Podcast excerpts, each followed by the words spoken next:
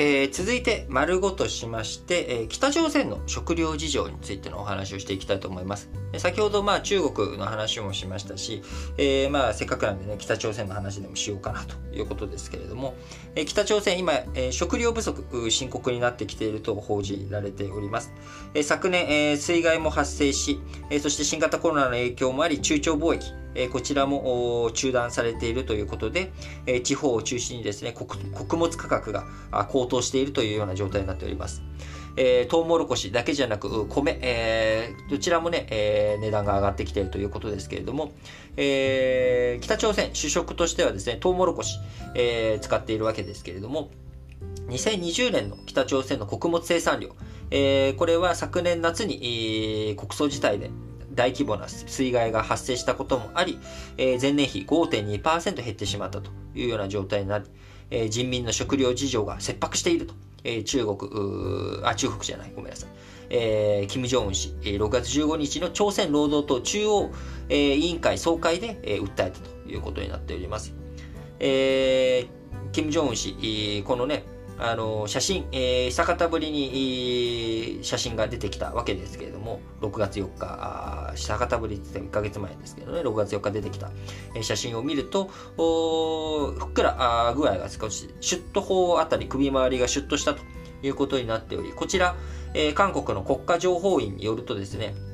昨年の金正恩氏の体重を約 140kg と推定していましたけれども、えー、韓国紙大手の朝鮮日報は、えー、これが、この痩せた姿というのは、10キロ以上痩せており、えー、地方で減量に励んだんじゃないのかと。でそれはあ人民に対して、えー、こう今食料事情が切迫してるんだというアピール、PR をしていく上でも、しっかりとですね、えー、ダイエットして、えー、まあ、あの、苦しいところを一緒に頑張っていこうみたいなね、まあ、こういった、えー、話に、えー、をやってるんじゃないかということになるわけですが、えー、6月25日の朝鮮中央テレビでは、金正恩氏が観覧した講演の反響を伝える番組で、えー、高齢男性が敬愛する総書記同士がやつれた姿をしているのを見て心を痛んでいる。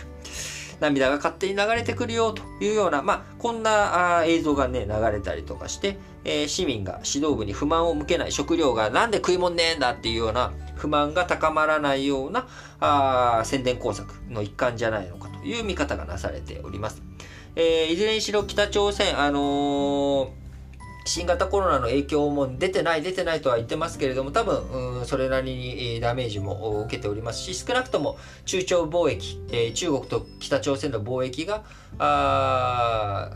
の、ね、チャンネルパイプが今しぼんでしまっているということは間違いないと。で食料事情も厳しい状態になっているということを踏まえると北朝鮮今非常に苦しい立場にあるとで苦しい立場にある時の北朝鮮はやはりあの核ミサイルミサイル開発核開発こちらの方を進展させることによって、え、国際社会の目を、えー、自分たちに向けさせるという行動に出ることが多いので、え、日本としてもですね危機管理しっかりとやっていくということが大切だと思いますし、えー、プラスえー、北朝鮮の食料事情、難民支援的なね、あのー、飢餓支援的なことができる